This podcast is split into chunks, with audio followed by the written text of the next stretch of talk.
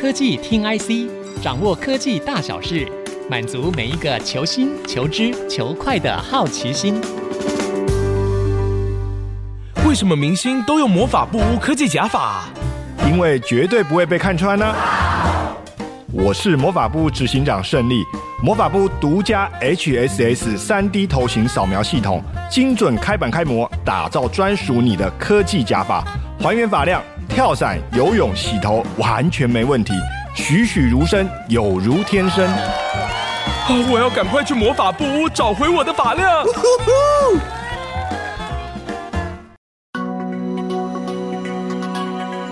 这里是 IC 之音主科广播 FM 九七点五，欢迎收听科技听 IC，我是节目主持人李立达。针对二零二四年科技听 IC 特别制作了一系列的专题节目，帮大家盘点在今年有哪些新科技值得关注。那节目减碳是近年在产业界持续发酵的话题。二零二三年，台湾成立了碳权交易所，掀起了更多的讨论以及回响。不过最近啊，有些对碳交易的评论也值得关注，包括了被称为台湾碳交易之父的台北大学教授李杰明说，台湾的碳交易只能买不能卖，让这个促进企业节能减碳的美意打了折扣。还有我们的央行总裁杨金龙，杨总裁也说，碳权交易呢面临了透明度低的挑战，而且也可能会有碳泄漏以及漂绿等等问题。究竟碳交易的状况如何？二零二四年又有什么新发展值得关注呢？今天我们就邀请到 DigiTimes 分析师于佩如 Sabrina 来到现场，跟我们聊聊相关的话题。好，Sabrina，先请教你啊，台湾碳权交易所的成立之后呢，你观察到碳交易有哪些状况发生了？那是不是有李教授跟杨总裁所说的这些问题呢？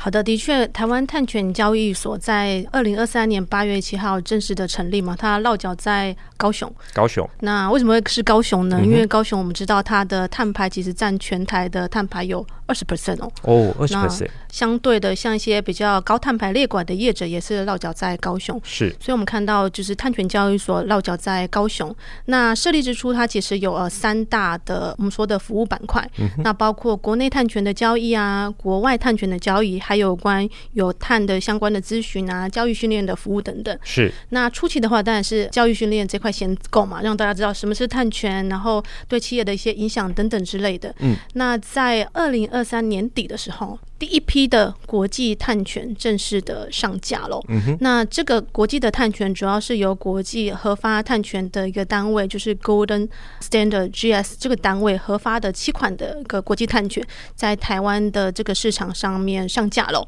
嗯那我们可以看到说，这个碳权的一个呃上架之后，其实有达到了八点八万吨的一个交易量哦。相较于新加坡交易所，它其实第一天它其实是一点二万吨，哦，这所样以其子，实台湾相对的热络哦，真的那真的，整个的交易的价格大概落在四到十二美元呃每公吨好的 OK 部分。嗯那所以整个成交量大概有八十万美元，然、后这么高哦。了解，那这个碳权的这些类型的话，包括一些像是洁净水源啊，嗯还有一些太阳能发电啊、风力发电、沼气发电等等之类的。嗯那大家可能会好奇说，哎，到底谁买了这个第一批的国际碳权？第一批国际碳权，我猜猜护国神山台积电，果然很会猜，的确没错。我们看到就是第一波购买的科技业，其实就是是扮演很关键的角色，像哦，因台为积啊。它是我们的那个模范生啊，对啊，像台积啊、奇美啊、红海啊、日月光啊、都有联电等等都有参与这个第一批的购买。了那解，除了科技业之外，其实我们也可以看到像，呃一些金融业其实也是大宗，有金融四业家的金融业啊、也有参与第一波国际碳权的一个购买。了解，另外还有就船产，嗯所以像高雄中钢啊，然后中华电信啊，还有一些海运等等的业者啊、也有购买这个第一波的一个碳权的不部分。过我们很好奇说，Sabrina 刚才讲的这些产业哈、像是台积电啦，或是联电、红海，他们都是制造业，还有一些船产。那金融业为什么也要这么积极参与碳权呢？因为它 suppose 排碳量应该没有像制造业这么多啊。啊，丽达这个问题很好哦，因为事实上金融业在整个永续的标准的采纳等等，其实都是非常走在前沿哦。哦，那金融业的范畴一二，虽然它的。排碳没有那么高，可是它会啊、呃涉及到范畴三，也就是范畴三，也就是它投的这些标的的话，可能是制造业、哦也会有了碳解排，所以他也投资的会标的对，所以它也会有采购碳权的这个需求哦。是那这是我们看到，就在第一波，就是台湾在二零二三年底已经有第一波的国际碳权的上架。诶，那第二波其实也快要来了，哦，第二波快来了吗？在预计最快，其实在今年三月底会上架第二波，而且是第二波有个特性哦，就是因应苹果供应链，它会把它纳入一些自然碳汇这样一个碳权的一个类型哦。嗯哼那我们知道，台湾很多业者其实都是苹果供应链的一环，所以有对这样一个需求。那苹果相对在迈向碳中和的这个目标，它其实相对的积极，没错它，在二零三零年要达成这个产品跟供应链的碳中和。是所以他在二零二一年就有推动一个叫 Restore Fund 嗯这样的一个计划。这个计划还蛮特别的，是业界首创，就是投资那个有关于碳移除的这相关的一碳个。移除对对， ，OK，所以我们可以看到，他在二零二年投了两亿美元，然后在二零二三年又再加码，哦，投了两亿美元，嗯是希望可以进一步来就是投资有关于林业的一些种植，然后进一步协助整个大气的一个减碳的部分是。是所以我们也可以看到，在第二波的国际碳权的一个类型上，会有这样的一个转变哦。那您刚才提到说，像是第二波是针对苹果供应链，应该是说会纳入针对苹果供应链需求的这类型的碳权，因了为我们解，刚刚看到第一波其实是包括一些太阳能发电啊等是等类型的。嗯哼，对，那我们刚刚提到了我们那个碳权交易所有三大功能嘛，嗯，那国内碳权好像一直没被提到，对不对？对，对，这国内碳权的确也是预计在今年中间，就是六月、哦最快六月的话是会上架相关的国内的一个碳权的部分。 OK，嗯所以会有一些像一些自愿减量啊、抵减专案等等的碳权会进来哦。但我想这边特别跟大家 highlight 的是，就是环境部也一直在谈哦，就是我们碳权的购买其实要有实际的需求。才能来购嗯买，不是用来作为进一步的说哦，我买了之后，我觉得它之后价钱好，然后卖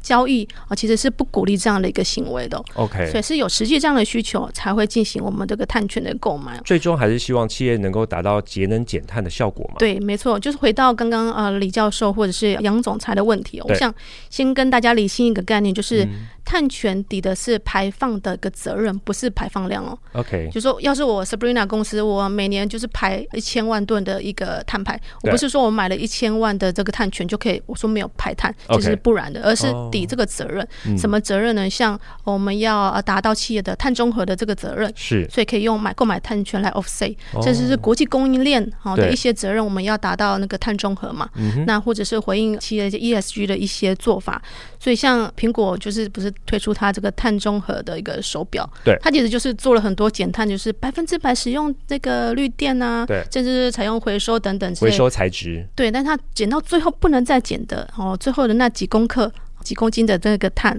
它把它就是透过购买碳权来 offset 掉。了解。所以是这样的一个概念哦，所以不是说你就是排碳，尽量排碳，然后尽量买碳权来不抵是消不是，，并不是这样子。嗯、对，的确 OK，不是的。了解。那其实业者也还蛮关心说，哎，我们现在买的这个碳权到底能不能够抵那台湾的碳费？是对，那我们刚刚说的就是现在台湾先推的这个国际碳权的部分是暂时还不能及台湾的这个碳费哦。那未来的话，具体的这个碳权的认定的准则还嗯在制定当中，哦那也会设定那个折抵的上限，可能五趴啊左右之类的。那同样的，在国内的一个碳权的部分的话，因为现在还在拟定中嘛。对。但是预期其实它是未来是可以抵碳费的。应该所谓折抵的上限五趴，这是什么意思啊？呃，我说我的碳排放的话，一百 percent 全部都用碳权来抵，啊，不理行。解，就是我们刚才讲的概对对念，对，不能全部都拿来抵，是而是要小部分的比重。我们要先还是要先做减碳嘛？做节能减碳先，然后没有办法减的，再用碳权来去做交易来处理。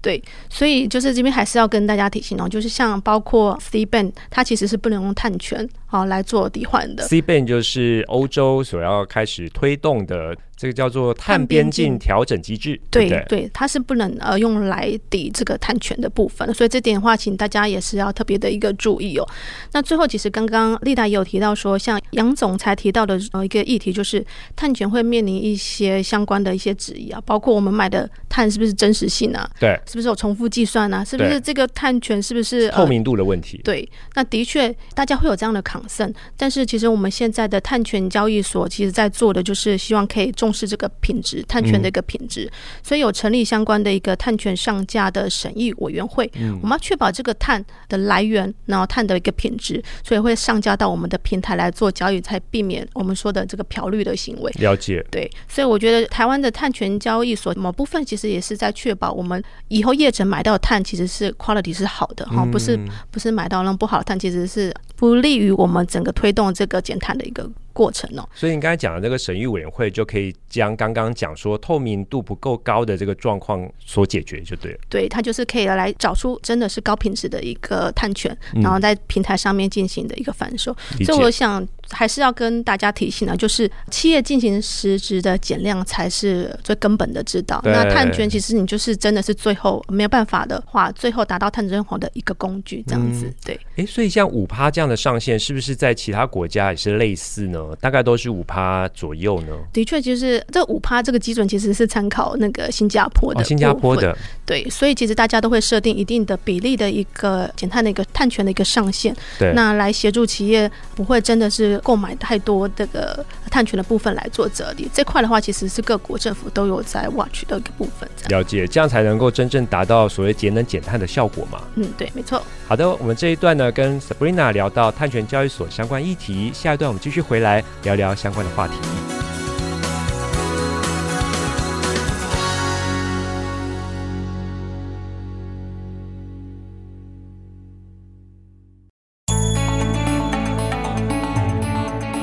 欢迎各位听众朋友回到科技听 IC，我是节目主持人李立达。今天我们很高兴可以邀请到 DigiTimes 分析师 Sabrina 于佩如来到现场，跟我们聊聊节能减碳的相关议题。在二零二三年底啊，在杜拜有一场重要的会议，第二十八届联合国气候变迁大会，我们称为 COP 二十八。会议的结论呢，有提到要去除化石原料，而且好像还有不少结论。那请问一下，Sabrina，有哪些值得关注的发展会影响到后续企业节能减碳相关的话题呢？好的，我想 COP28 其实在一天就达成一个还蛮重要的一个结论，是就是启动损失损害的赔偿的这个基金哦。损失损害赔偿基金，对，那这个其实在呃上一届的话，大家就是往这个方向走。那今年第一天就达成了这样的一个共识啊、往下走，这个我觉得还蛮令人兴奋的。这个是要损失损害是指的什么部分呢？就是针对开发中的国家跟已开发国家之间的一个资金的一个协助的部分，因为我们知道气候变迁其实对开发中国家造成很大的影响，对但是其实大部分都是已开发国家在做的相关的一些投资啊、设厂等等，是所以透过已开发国家给予的相关的一些损失损害的赔偿，提供给开发中国家哦这样的一个机制哦。理嗯解，对，那这是第一天，其实大家都还蛮兴奋，就毕竟两边的立场不一样，但是有对得到一个这样的共识。对，但是我们看到最后一天，其实还有也是有蛮令人兴奋的，就是嗯我们第一次将化石燃料写进我们的气候决议。哦，这是第一次嘛，对不对？对，其实谈的就是我们要转型脱离化石燃料。嗯、那转型脱离化石燃料，其实为了就是我们要达到二零五零年的这个近零嘛。是那在中间的阶段，在二零三零年，其实要做的其实就是要再生燃料，就是再生能源的三倍的这个成长，嗯、以及能源效率的两倍的一个成长，这是重要的一中间点的一个 milestone。嗯、那除了这些进展之外，其实要达到二零五零年的这个目标的话，还需要更多的新兴的科技，包括嗯碳捕捉、封存技碳捕术捉。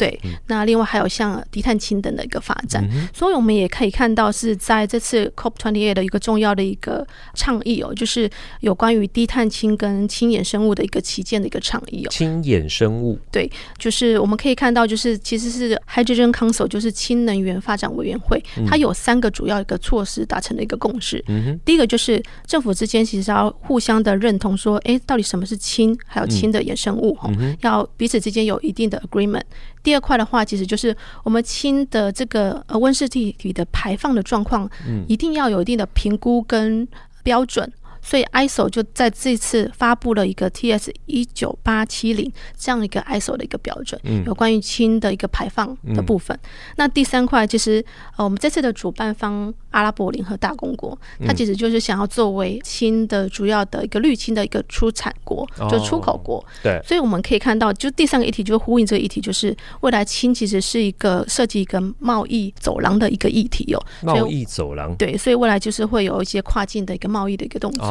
对，因为可能相对的在再生能源发展充沛的地方，它可以进一步的产制所谓的绿氢，对可以出口到其他的有需要的国家理，或解是这样的一个趋势哦。这个我觉得氢这一块的话，其实是我们在这次看到还蛮关键的一个议你题、是哦。说嗯亲人的部分吗？对，那另外的话，其实我们也可以看到，在 COP 这次的贸易日，其实对提到一件事情，就是要加速工业的去碳化，嗯，加速工业去碳化。哦，加速工业去碳化，对，没了错，解就是要进一步来提这个有关于绿色采购嗯的议题，因为我们知道像水泥啊、钢铁，它其实碳排相对高，对，对，所以他们在这个会员国当中，他们就是鼓励就是要采购低碳的水泥啊、低碳的钢铁啊是这样的一个发展的一个趋势哦。这个鼓励有任何的一个奖励措施吗？现在的话，我们其实现在如果我们道德劝说，如果是进口像再生能源的话，其实我们的关税会比进口燃煤高。了可解未来其实要走向刚好是相反的，啊要鼓励说进口再生能源等等这种比较低碳的产品，对它的关税要比较低的。是嗯会走向这样一个趋势，甚至是未来在政府的一个公共采购案当中的话，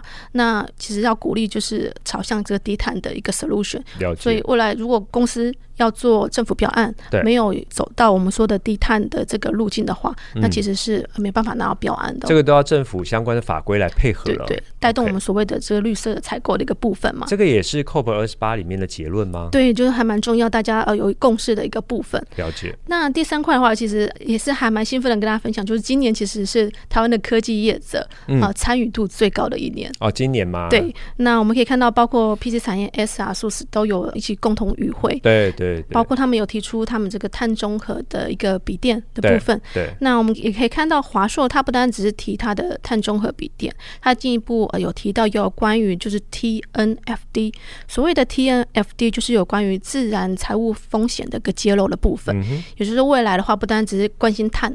其实要关注的话，就是这些自然风险对企业的一些的影响，这块的其实是我们看到大家渐渐的观察到这件事情的重要哈。嗯这我觉得是在这次的会议上也看到这样的一个趋势。确实，好像像台达电他们也都有参加。对，然对后像宏基的话，这次去杜拜的时候，其实也有邀我们记者去，嗯是那他也是在现场有发表一些这个呃，您刚才讲的可以回收的一些材质的 notebook，对然后还有甚至他们有推出他们自己的储能的一些是系统是或解决方案。对，我觉得其实就是一个企业回馈。或是对社会的一个回应啊，最近大家社会对这个绿色啊，对这种 ESG 非常重视。对，会衍生一些新兴的一些产品对，碳中对和的产品，没或是错储能的产品等等。对，那另外我们也看看到一些电子业，包括台达电、嗯嗯友达光电，他们在这个 COP 的会议上面，他们对进一步提出他们的内部碳定价的一个机制。哦，那台达的话，我们知道它现在每吨是三百美嘛，嗯哼，对，就是呃应该是现在听到最高的，但是它做这笔那个费用的收取，其实是为了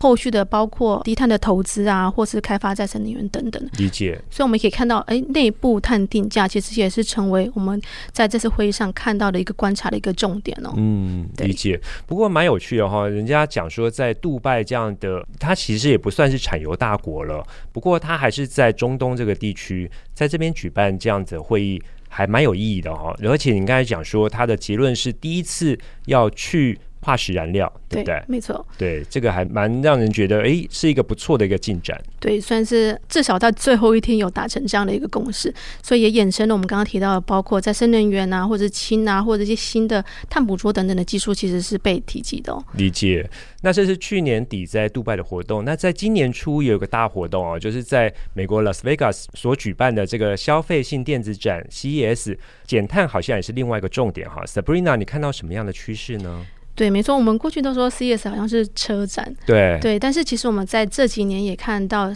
sustainability，就是永续这个议题，是也成为他们大会主轴的科技的一个主轴之一哦。那我觉得今年有三个方面想跟大家分享啊，三个亮点，一个是有关于氢能方面的哈，那一块是关于洁净能源相关的，一块是跟于储能相关的哦、 OK，那我想氢能其实有点延续呃我们刚刚提到 COP28 的一个重要的一个关注点哦。对。那在这一次的 CES 的话，我们看到还蛮多科技大厂，它嗯透过不管是呃演讲。他们的 keynote 的演讲的方式，对甚至在他们的展会展出这个氢能的 solution，、包括像 Bosch、呃，现代汽车、SK、Panasonic 都以氢能为重要的一个解放。那特别是我们看到 Bosch 跟呃现代汽车，它直接就明定说，把氢能作为他们未来能源的重要的一个需求的一个来源哦理。解，那其实也可以看，他们其实也是看好，就是美国在去年推出的这个洁净氢能中心计划，这个七十亿美元好的这个计划，是大家都想要分一杯羹，也对看到这老大哥其实 drive 这个企业往这一块的一个发展。